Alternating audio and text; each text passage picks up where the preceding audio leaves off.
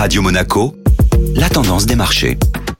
Radio Monaco, la tendance des marchés avec Société Générale Private Banking. Bonjour Delphine Michalet. Bonjour Benjamin. Les bourses européennes ont terminé sur une note mitigée hier, incertaine à propos de l'économie américaine. La journée d'hier avait plutôt très bien commencé en Asie avec un indice Nikkei qui clôturait sur une cinquième séance de hausse. En Europe, les indices étaient au vert toute la matinée. Mais la hausse de l'inflation américaine sur le mois de septembre a bousculé les marchés. Bien que l'ampleur de cette mauvaise surprise ne soit pas énorme, il n'empêche que les indices européens ont vite effacé leurs gains. L'indice Eurostock 50 a ainsi terminé la séance d'hier sur une légère baisse de 0,06% alors que l'indice parisien a clôturé la journée sur un repli de près de 0,40%. Sur le marché obligataire, les rendements des emprunts d'État américains ont repris le chemin de la hausse, particulièrement sur les taux à deux ans sans sensible à l'évolution des taux d'intérêt. Et dans l'actualité des valeurs à Paris Le groupe publicitaire Publicis a relevé une nouvelle fois cette année ses prévisions pour l'ensemble de l'exercice 2023 en termes d'activité comme de